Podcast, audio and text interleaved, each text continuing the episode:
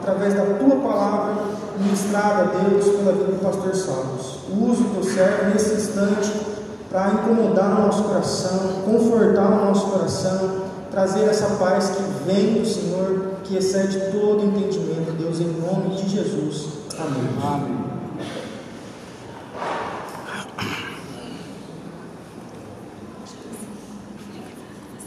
Oi, gente querida. Boa noite. Muito fraquinhos hoje, vocês levantaram. Boa noite. Boa noite. Melhorou. Vamos aproveitar. Eu tinha preparado uma outra mensagem sobre o Natal, mas o pastor Timóteo leu Isaías capítulo 9, eu vou aproveitar esse texto e usá-lo para nossa meditação, entendendo que Deus pode nos falar nesta noite com o texto que, que o Timóteo já leu, e eu faço questão de lê-lo novamente. Isaías capítulo 9, olha aqui. Isaías 9, Parabéns aos coralistas. Uma, vocês já ensaiaram três músicas. Deviam ter ensaiado as músicas, estava tão bonita. Eu ficaria ouvindo um tempinho bom. Né? Será que a gente consegue cantar uma delas ainda de novo? Dá? A gente podia cantar mais duas. A primeira e a terceira. Pode ser minha, minha Regente, pode ser? Nós temos tempo. Isaías 9. Eu vou ler de novo o texto. Mas para a terra que estava aflita, não continuará a obscuridade. Para a terra que estava aflita, essa terra não vai ficar no escuro, Deus, nos primeiros tornou desprezível a terra de Zebulon e a terra de Naftali. Mas nos últimos tornará glorioso o caminho do mar, além do Jordão, Galileia dos gentios. O povo que andava em trevas viu grande luz, e aos que viviam na região da sombra da morte, resplandeceu-lhes a luz. Tens multiplicado este povo, a alegria lhe aumentaste, alegram-se eles diante de ti, como se alegram na ceifa e como exultam quando repartem os despojos. Porque tu quebraste o jugo que pesava sobre eles, a vara que lhes feria os ombros, e o cetro do seu opressor, como no dia dos midianitas porque toda bota com que anda o guerreiro no tumulto, no tumulto da batalha e toda veste revolvida em sangue serão queimadas, servirão de pasto ao fogo. Vamos ler juntos o versículo 6, todos juntos? Vamos lá? Porque um menino nos nasceu, um filho se nos deu, o governo está sobre os seus ombros, e o seu, seu nome será maravilhoso conselheiro, Deus forte, Pai da eternidade, príncipe da paz. Para que se aumente o seu governo e venha a paz sem fim sobre o trono de Davi e sobre o seu reino, para o estabelecer e firmar, mediante o juízo e a justiça, desde agora e para sempre, o zelo do Senhor dos Exércitos fará esse povo, como é que eu me diz como é que eu devo usar aqui o microfone para não ficar com esse é? Não ficar olha que maravilha senhora é avó? não? não é mãe dela? Eu sei, eu que é sua filha. Pensei que fosse minha esposa. Gente querida, vamos tentar nesse tempinho que nós temos é, responder para nós, a partir de um texto que nós lemos duas vezes, que vocês vão levar para casa, o que é o significado do Natal. O que que significa o nascimento de Jesus entre nós?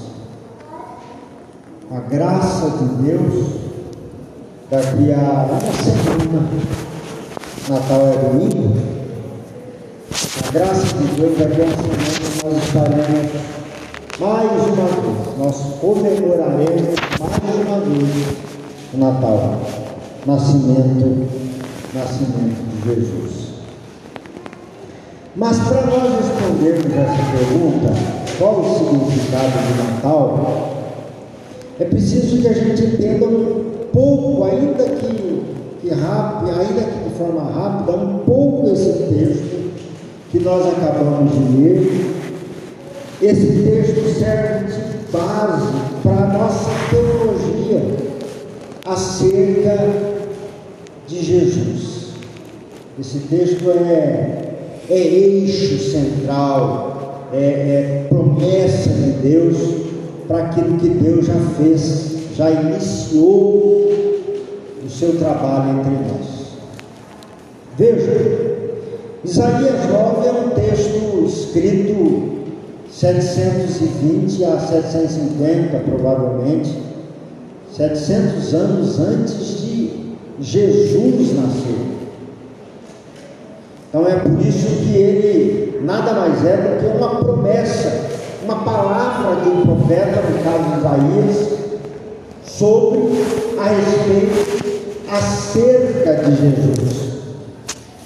Mas ah, o contexto histórico em que ele, Isaías, fala sobre Jesus é muito pouco conhecido de nós.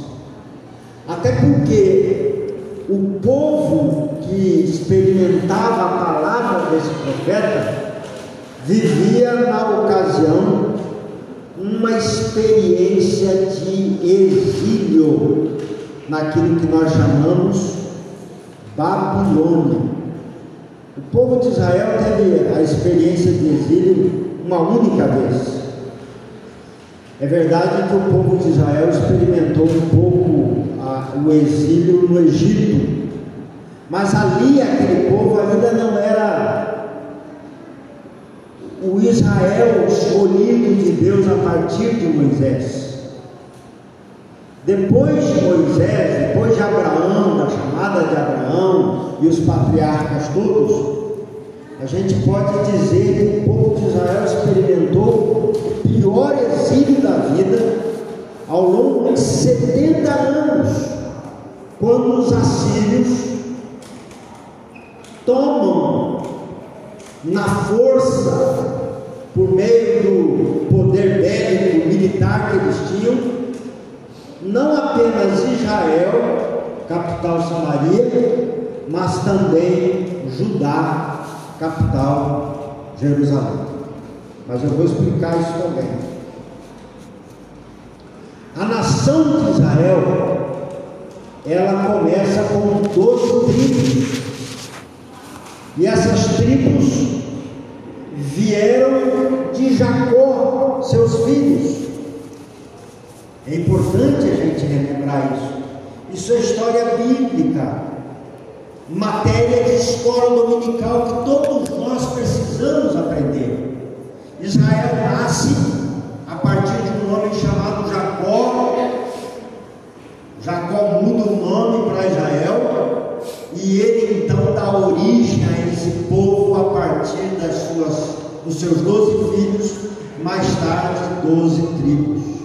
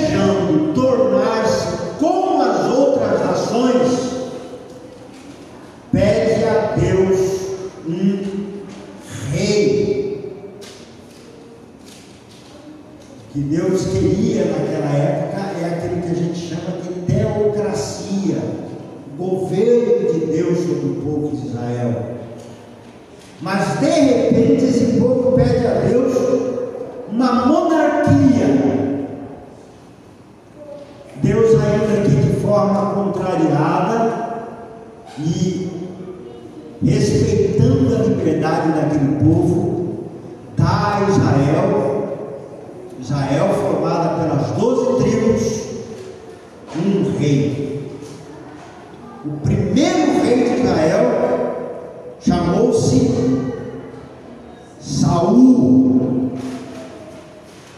O segundo rei de Israel chamou-se Davi. E o terceiro rei de Israel, o nome dele era Salomão. Salomão é aquele rei que pediu a Deus sabedoria.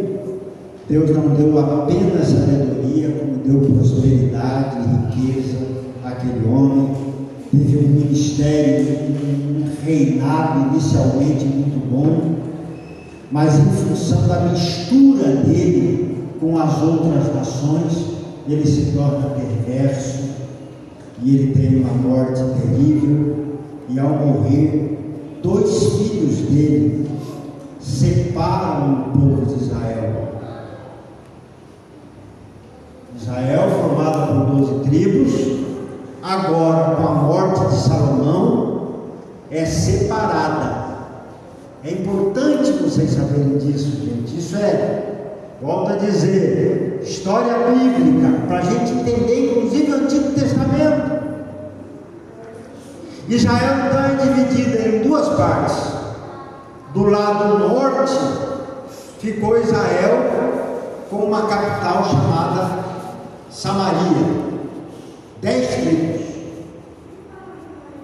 Do lado sul para baixo ficou Judá com duas tribos,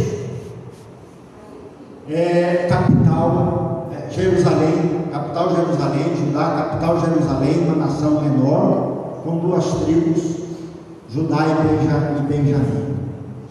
Estão entendendo, gente?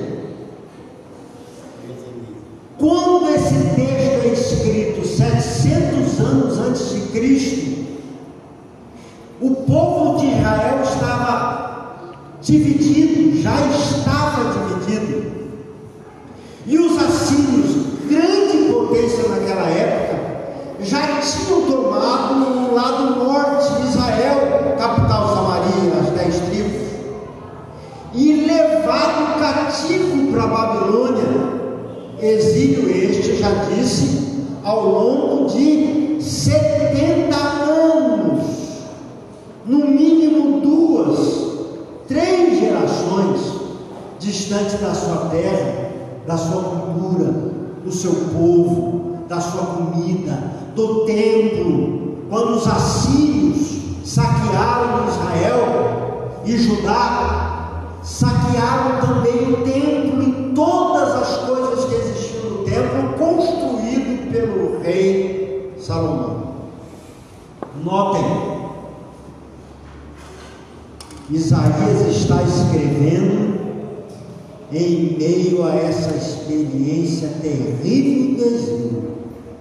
E é por isso, gente, vejam aí no capítulo, capítulo 9, vejam como é que ele começa o versículo. Para a terra que estava aflita não continuará a obscuridade. Deus nos primeiros tempos tornou desprezível a terra de Zebulon e a terra de Naftali, mas nos últimos tornará glorioso o caminho do mar, além do Jordão, Galileia dos gentios, o povo de Israel todo tomado pelos, pelos assírios. E é exatamente neste momento e nessa situação, nesse contexto da história do povo de Israel e de Judá, que nós temos a promessa bendita de Jesus. E daí podemos tirar o significado do Natal para a nossa vida hoje, passados mais quase 3 mil anos considerando que Jesus tenha, tenha nascido, tenha vivido entre nós há mais ou menos dois mil anos, dois mil anos atrás. Qual é então o significado de Jesus nesse contexto histórico que contamos, a partir da promessa de Isaías, o que significa o Natal na nossa, na nossa vida? Vamos ler mais uma vez o versículo número 6, todos juntos? Nasceu, um filho se nos deu, o governo está sobre os seus ombros, e o seu nome será maravilhoso conselheiro, Deus forte, Pai da eternidade e príncipe da paz. O primeiro significado do Natal que aparece nesse texto é que Deus muda a nossa história. Na apresentação, na inserção, na vida de um menino, mudando a história, não de Israel, não apenas de Israel e Judá, mas a nossa história também. Aleluia. Vou repetir. O significado de Natal para nós começa com a divisão, a transformação de uma história a partir de um menino, a partir de uma criança. E na entrada, na inserção dessa criança na nossa história, vemos o significado e o real sentido do que é Deus conosco, Deus entre nós, de forma singela, de uma criança e de um menino, dividindo a nossa história antes de Cristo e depois de Cristo. Que coisa mais maravilhosa para dia de ceia para uma semana que antecede o nosso Natal. Eu celebro o Natal na minha casa, o Advento. Eu tenho quatro velas, três já estão acesas. Para cada vela, hoje é o quarto domingo do Advento. Para cada vela acesa, eu leio um texto. E esse foi um dos textos para qual eu acendi, até que no domingo eu coloco uma quinta vela no centro das quatro velas, iluminando o meu lugar, o meu espaço, como Jesus fez, porque diz o texto que ele é luz a partir de um menino. A história de Israel muda, mudou como a nossa história a partir de um menino, e assim ele diz: porque o menino nos nasceu. O Verbo de João se fez carne e habitou entre nós. Que religião é essa, Senhor, em que, enquanto todas as outras pedem para que a gente vá até Deus, a cristandade nos ensina no Antigo e no Novo Testamento que não é preciso que eu vá até Deus, porque Ele, através de um menino, veio a cada um de nós. Amém? Amém. Primeiro significado do Natal a história humana foi mudada a partir da vinda, da inserção e do nascimento de um menino, como esse menino na sua mão, minha querida. Segunda razão, segundo, segundo significado do Natal, no texto que nós lemos ali, a partir de tudo que nós já falamos, um menino nos nasceu, vírgula, um filho se nos deu. Podemos repetir isso aí? Um filho se nos deu. Se no primeiro momento a nossa história foi mudada a partir de um menino segundo momento, significado do Natal, no segundo significado do Natal, a gente tem essa expressão singela, mas carregada de gratuidade, de graça de Deus. Não é um menino apenas que mudou a nossa história, mas um filho. O filho dele, Deus, foi nos dado. E ele diz aí, ele será conselheiro maravilhoso, Deus forte, Pai da eternidade e príncipe da paz. Mas eu quero só apontar isso, sinalizar para isso hoje com vocês, meus irmãos e irmãs. Um filho se nos deu. E volto a perguntar, inquirindo a vocês, provocando vocês no bom sentido, que religião é essa? Em que primeiramente ele nos dá um menino para morar conosco, comer nossa comida, beber nossa água, chorar nossas lágrimas, rir nosso sorriso, mas ele é capaz então, de nos agraciar com seu único filho, porque Deus amou o mundo de tal maneira que deu o seu filho único. Que amor é esse? Quando todas as, as outras religiões exigem de nós que alguma coisa nós façamos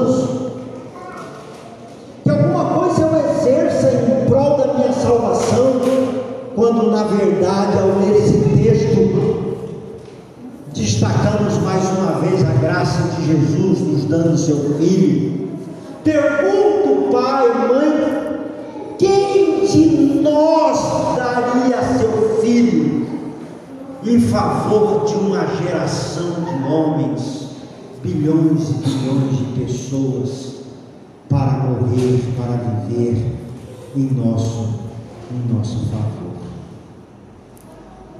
Se no primeiro momento o Natal significa a história mudada a partir do menino, num segundo momento, essa história é invadida pela graça de Deus, que por meio de uma criança nos é ofertado, nos é dado de forma gratuita.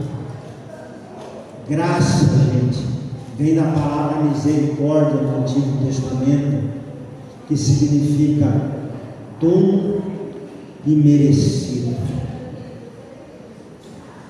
Natal significa a graça de Deus invadindo a nossa vida hoje, amanhã, domingo. Natal, gente querida, é Jesus como criança, menino, sendo doado na nossa vida segunda, terça, quarta, quinta, sexta, janeiro, fevereiro, março, abril, maio. Natal é revelação bendita de um Deus que vem até nós por meio de um menino e de um menino que, é, que nos é dado e doado em favor de todos nós. Tão simples Natal, não é? Vamos lá repetir? Primeira razão pela qual estamos comemorando o Natal, o menino se nos deu, a história foi transformada em antes de Cristo e depois de Cristo. Mas ele não nos deu apenas o menino, ele nos deu seu filho, de forma gratuita, e isso é graça de Deus,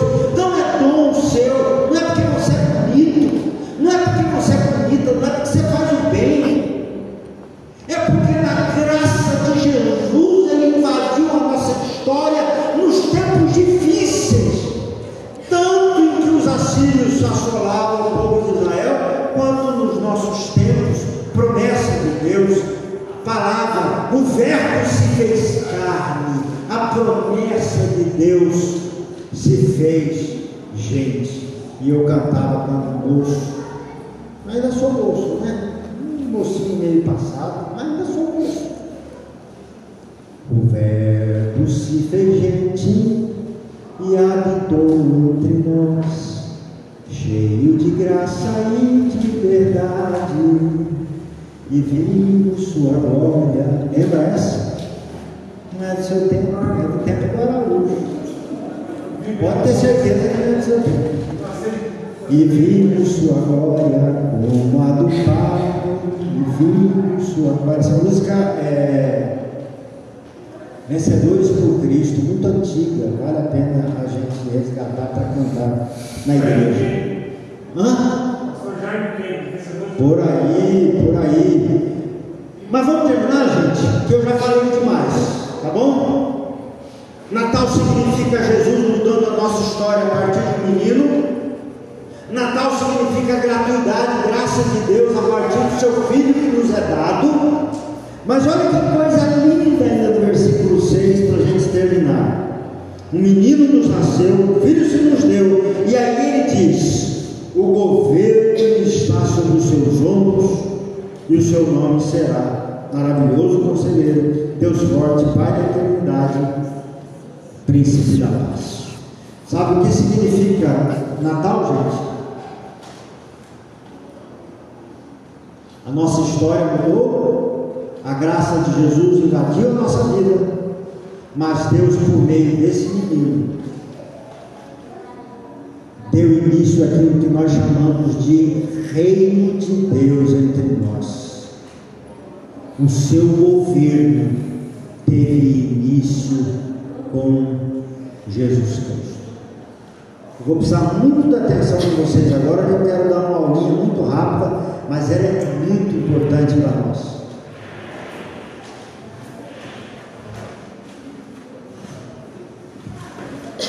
Me dá três cadeiras aí, Timóteo. Hoje eu vou. Três cadeiras.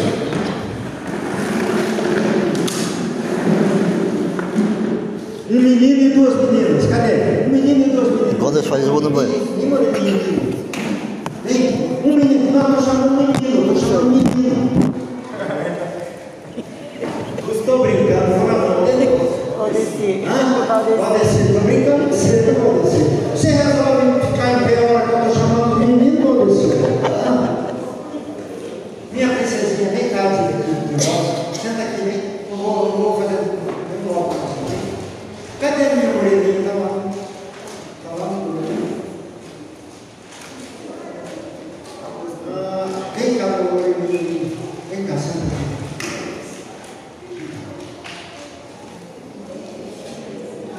Vamos repetir comigo, por gentileza. Nós estamos falando sobre o sentido do Natal. Primeiro, ele, ele existe, ele existe, o significado dele começa com o menino mudando a nossa história, a história da nossa vida. Segundo, o significado do Natal é o filho que nos é dado. Isso é graça de Deus, é bondade de Deus para todos nós. Terceiro, diz o texto lá de Isaías que Jesus trouxe um novo governo. E esse governo é o reino de Deus.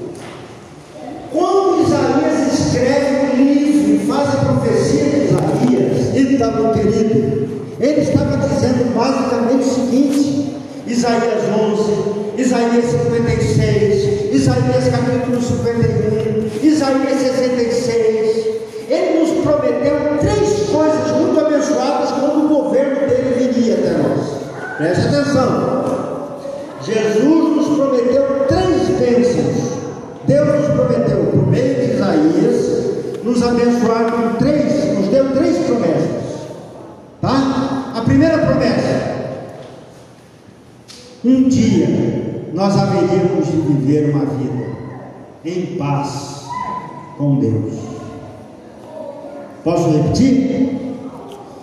Isaías nos prometeu no livro dele uma, uma vida perfeita, em paz com Deus.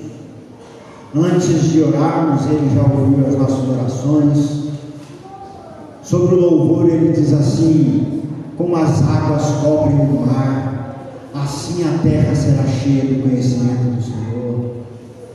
Nós não pecaremos, nós não morreremos, nós viveremos uma vida perfeita entre o homem e Deus. Primeira promessa.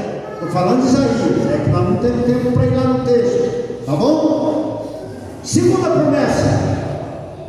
Isaías prometeu, através do, do, do, do livro de Isaías, que haveria uma vida perfeita entre nós, homens, na ausência de guerra. Olha que coisa absurda, gente, que está acontecendo na, na, na Rússia, na Ucrânia, na ausência de roubo, na ausência de violência, crianças que morrem totalmente à miséria. Deus disse que um dia haverá uma vida perfeita entre nós, homens. E para terminar, Deus nos prometeu uma vida perfeita entre nós e a natureza. Os rios limpos, os mares não mais sendo acabados e destruídos com tanto plástico eu fico imaginando se a gente continuar essa destruição de tudo aquilo que Deus criou, daqui a pouco vai ter uma geração que não sabe mais o que é árvore, que é passarinho, o que é bicho doméstico, selvático. Terrível. Então Isaías nos prometeu o que, gente? Vida perfeita entre nós, homens, e Deus.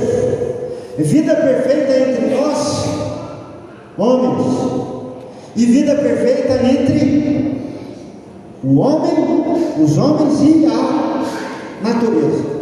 Ok. Quando Isaías diz: um menino nasceu, um filho se nos deu, o governo, o reino de Deus, a soberania, a majestade de Deus estava vindo de Deus até nós por intermédio de um menino, com paz entre o homem e Deus, entre os homens e os homens, e o homem e a natureza. Ele vem, pisa o nosso chão, nasce, vive, morre como rei, e ele dá início ao reino de Deus. Só que o reino de Deus apenas teve início. Por isso que nós falamos que o governo de Deus sobre a terra, ele é já e ainda não. Nós temos paz e harmonia entre Deus e os homens totalmente. Eu ainda peco, eu ainda erro, eu ainda caminho do útero para o túmulo e vou morrer. Nós temos paz entre os homens? Não. Nós temos totalmente paz entre os homens da terra? Não.